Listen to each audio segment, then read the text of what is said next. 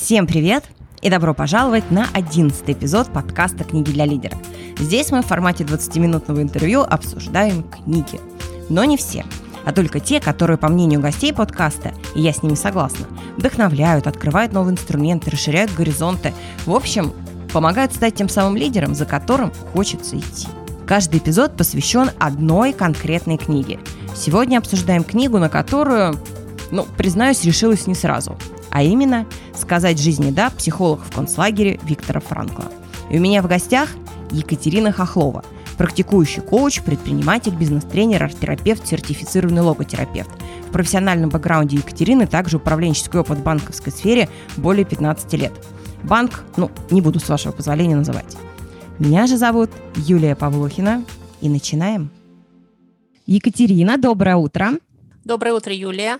У нас с тобой сегодня очень непростая задача. Мы замахнулись на такую вот, на мой взгляд, непростую книгу. И ты знаешь, мне кажется, ее надо обсуждать по-другому, чтобы раскрыть. Попробуем? Попробуем. Вот ты знаешь, обычно я всегда спрашиваю, там, кто такой лидер, чем книга может быть полезна лидерам. Но ты знаешь, здесь у меня вот другие ощущения. Я бы начала тоже с другого конца заходить. Вот представь, я собственник компании. Будем считать, что собственник компании, он как бы лидер, да, по умолчанию. У меня есть команда, у меня есть бизнес, у меня есть, не знаю, семья, у меня есть жизнь. И вот я пришла к тебе на коучинговую сессию с каким-то запросом.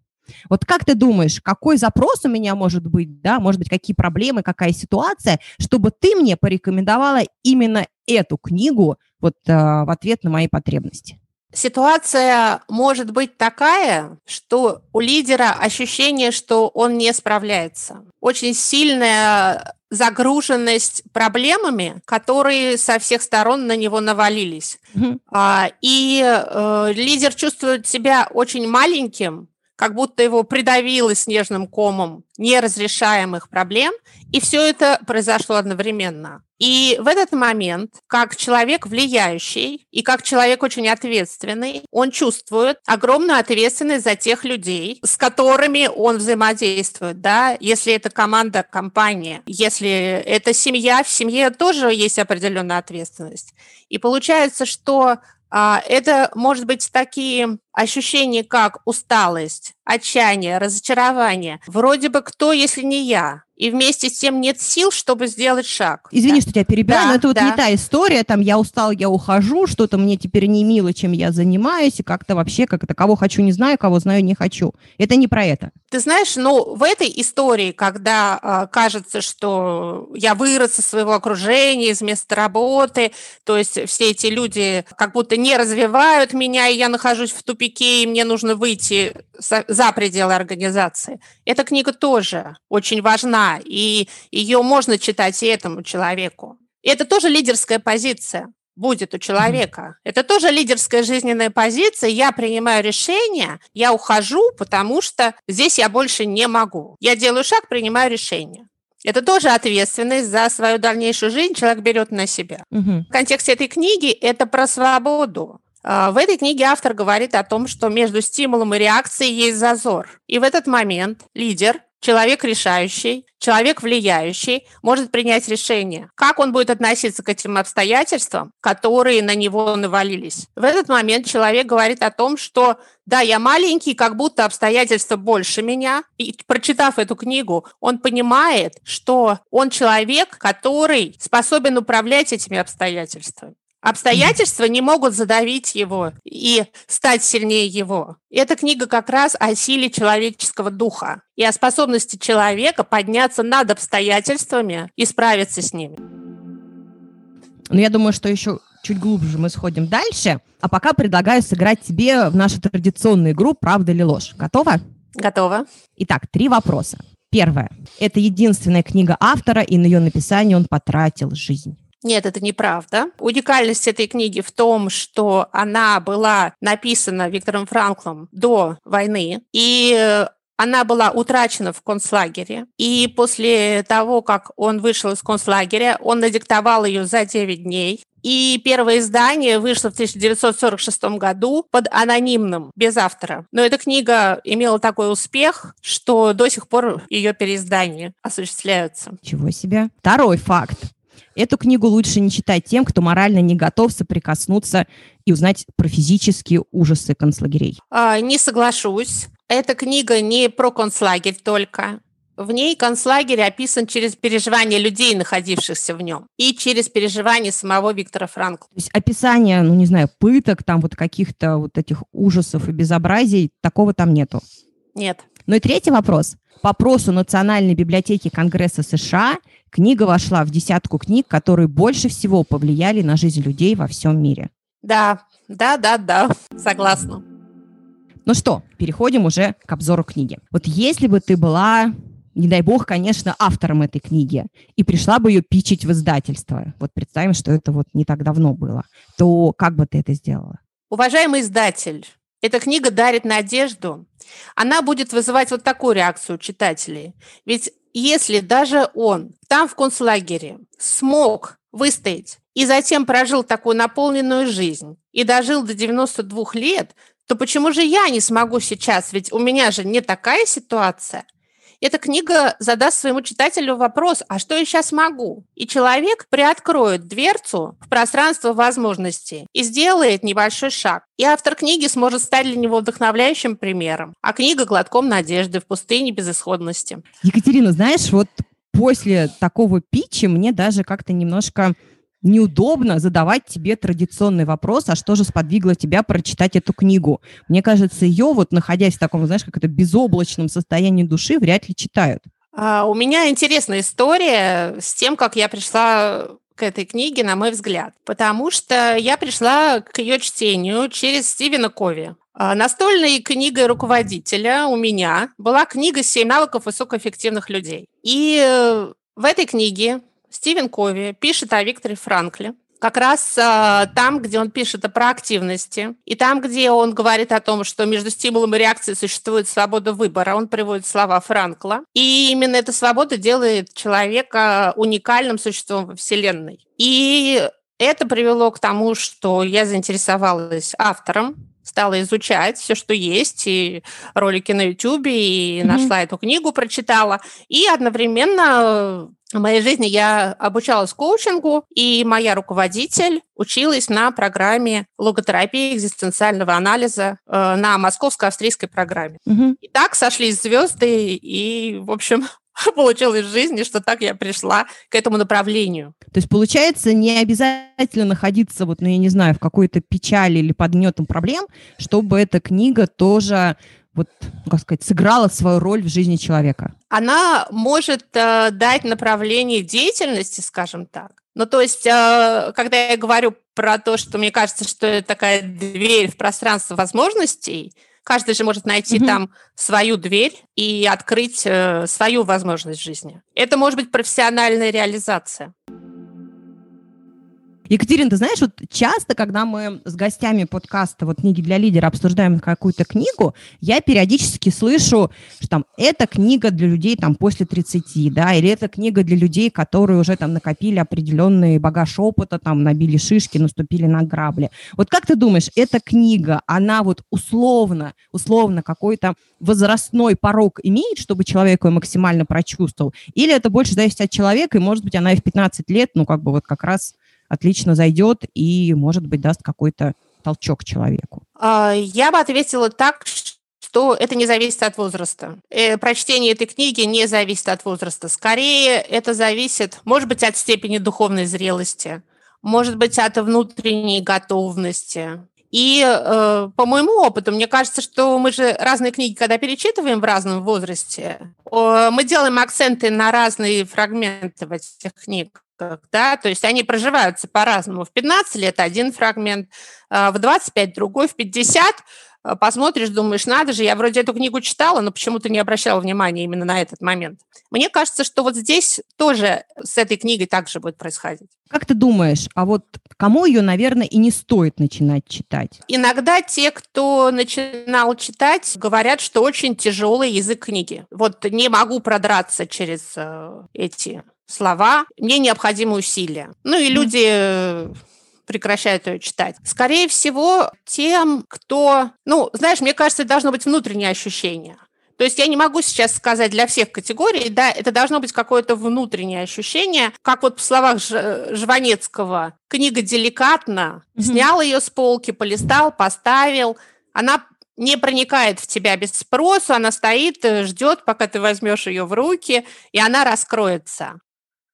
Для меня в моем направлении сейчас это э, настольная книга, да, это как учебник, когда я могу ее открыть и на сессии прочитать выдержку из книги. А вот, кстати, интересно, на сессии прочитать выдержку из книги. Это опять же серии, как это, соберись, тряпка, смотри вон у людей, что там происходило, а ты тут, ну, извиняюсь за выражение, сопли распустил. В каком а, контексте ты его читаешь? Знаешь, э, есть еще у Виктора Франкла такое потрясающее выражение о том, что как раз вот его спросили, «А, ну вы вот прошли концлагерь, да, ну понятно, что вы страдали, вы там выжили, да, но мы-то сейчас живем в мирное время. На что он ответил, у каждого свой личный концлагерь. И ты вот, когда читаешь выдержки из книги, ты что пытаешься человеку вот как бы показать? На контрасте что-то или вот, чтобы он как это лучше осознал свой концлагерь личный? Да, это может быть осознание личного концлагеря. А, я вот сейчас эту фразу, она такая тоже очень многогранная. То есть что он хотел сказать, да, личный концлагерь, это что? А у него есть еще выражение, что каждому времени своя психотерапия. И получается, что для кого-то его, ну, не знаю, для кого-то подростковый кризис это действительно личный концлагерь, это очень депрессивное состояние, да, mm-hmm. а кто-то управляет э, компанией и кажется, что с легкостью разрешает какие-то те задачи, которые, ну, может быть, там ему в 15 лет казались нерешаемые, да. То есть э, эта фраза еще говорит о том, что нужно уважать собственные страдания. Ну, то есть каждый человек имеет право на страдания, но он должен уважительно к ним относиться. И он должен искать в них смысл. И когда я читаю, я как раз э, читаю с той целью, чтобы человек осознал, вот если он пришел с этим запросом, и если он страдает, и что-то происходит, ведь в этом есть смысл. Смысл духовного роста или смысл подняться над обстоятельствами, стать сильнее, выйти за пределы самого себя и узнать что-то новое о себе самом. Катерина, а вот тогда вот можешь дать одну из этих цитат, вот, а, которую ты вот так используешь на сессиях и которая, может быть, такая, не знаю, самая яркая для тебя в книге? Да, надо выучить самим и объяснить сомневающимся, что дело не в том, чего мы ждем от жизни, а в том, чего она ждет от нас. Ой, пояснишь? Давай поясню словами Виктора Франкла. А, ежедневно и ежечасно жизнь ставит вопросы, а мы должны на них отвечать не разговорами или размышлениями, а действием, правильным поведением. Ведь жить в конечном счете значит нести ответственность за правильное выполнение тех задач, которые жизнь ставит перед каждым, за выполнение требований дня и часа. И мне кажется, что это очень про лидеров.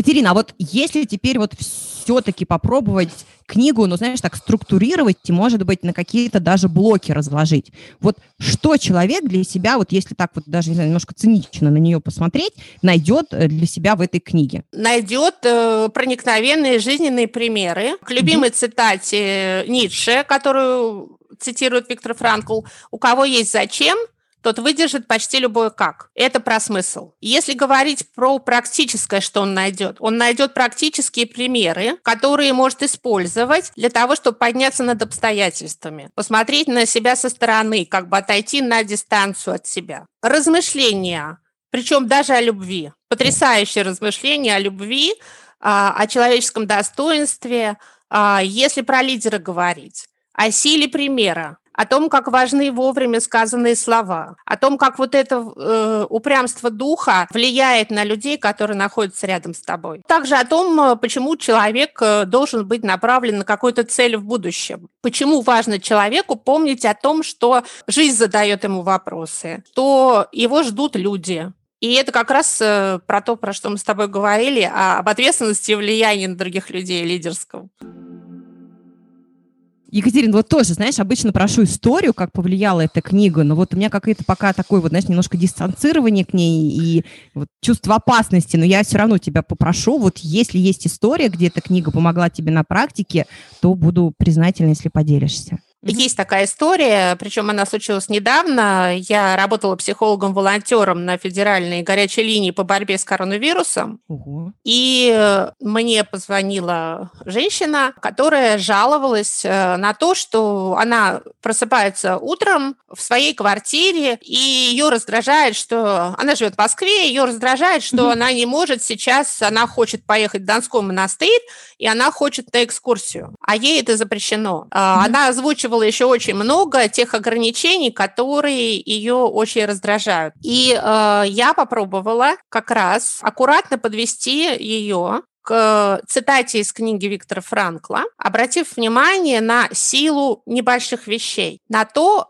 чему она может радоваться прямо сейчас, вот этим утром. А у нас получилось, что она выспалась, э, она проснулась в собственной квартире, она посмотрела в окно, за окном весна, она жива. А цитата была следующая. В тот момент, когда весь мир и вся прошлая жизнь были отняты, то тоскующая душа устремлялась туда-туда. Вот едешь в трамвае, вот приходишь домой, открываешь дверь, вот звонит телефон, поднимаешь трубку, зажигаешь это, по-моему, свет. первый гость, извиняюсь, что перебиваю, который довел ведущего до слез. Я не знаю, такое было как бы в истории вообще подкастинга. Хорошо, что у нас все-таки не видео. Извини, пожалуйста, продолжай. Юлечка, потому что такие простые, на первый взгляд до смешного, незначительные детали умиляют и трогают до слез. И те, кто сохраняет способность к этой внутренней жизни, они не утрачивали и способности воспринимать красоту природы и искусства. Представляешь, если даже там,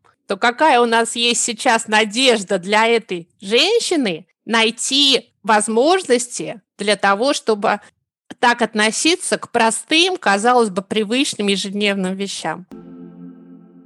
Ох, давай на этой позитивной ноте лайфхак прочтения. Я пока успокоюсь.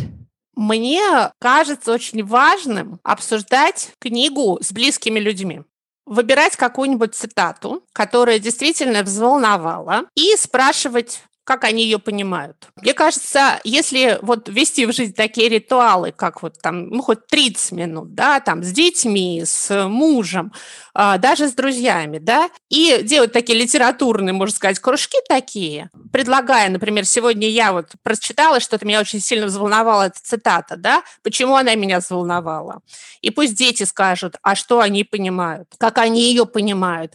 И вот это такое, а, собрать некоторые разные точки зрения, да, мне кажется, что это очень обогащает. И это своего рода и доверие создает такое, да, общение, потому что там, а расскажи, как ты понял, да, и это создает близость. А на следующий раз на эту литературную вечеринку пусть дети принесут свою книгу, и мы ее, допустим, вместе обсудим. Вот, один такой лайфхак. Ну, я часто тоже в книгах ищу как я говорю, ответы на вопросы. То есть я задаю вопрос, открываю ее, и замечательно, вот мотивирующая цитата на день. Давайте я с ней поживу, там, принесу ее коллегам, принесу ее в семью, и мы ее обсуждаем. А скажи, пожалуйста, ты, наверное, бумажные книги, да, в основном читаешь? По-разному. Я читаю и в приложениях читаю. Да, ну вот бумажные книги, в них есть все-таки какая-то романтика. Слушай, ну все, не могу больше как бы задавать тебе никакие вопросы. Большое тебе спасибо за доверие. Я надеюсь, что эту книгу мы все-таки раскрыли. Я для себя, ну, как бы услышала ряд моментов. Я честно скажу, я пока не готова ее, наверное, прочитать, но даже то, что мы с тобой эм, ее обсудили, уже ну, как бы дало мне определенное такое, знаешь, количество каких-то мыслей, ощущений, с которыми мне надо э, ну, как бы побыть и прожить. Хорошего тебе дня. Юлия, я благодарна тебе очень за предоставленную возможность и за такой теплый, уютный эфир. Спасибо тебе большое. Хорошего дня. Пока-пока. Пока-пока. Это был одиннадцатый эпизод подкаста «Книги для лидера». Как вы? Откликнулась? Захотелось прочитать? Может быть, уже читали? Поздравляю нас с наступающим Новым годом! И пусть у многих сейчас очень горячая пора, я желаю вам найти время на себя и дорогих вам людей. Здоровья, благополучия, тепла. Спасибо, что слушаете. И до встречи в следующем эпизоде. С уважением, Юлия Павлухина, ПМ, полюбивший фасилитацию.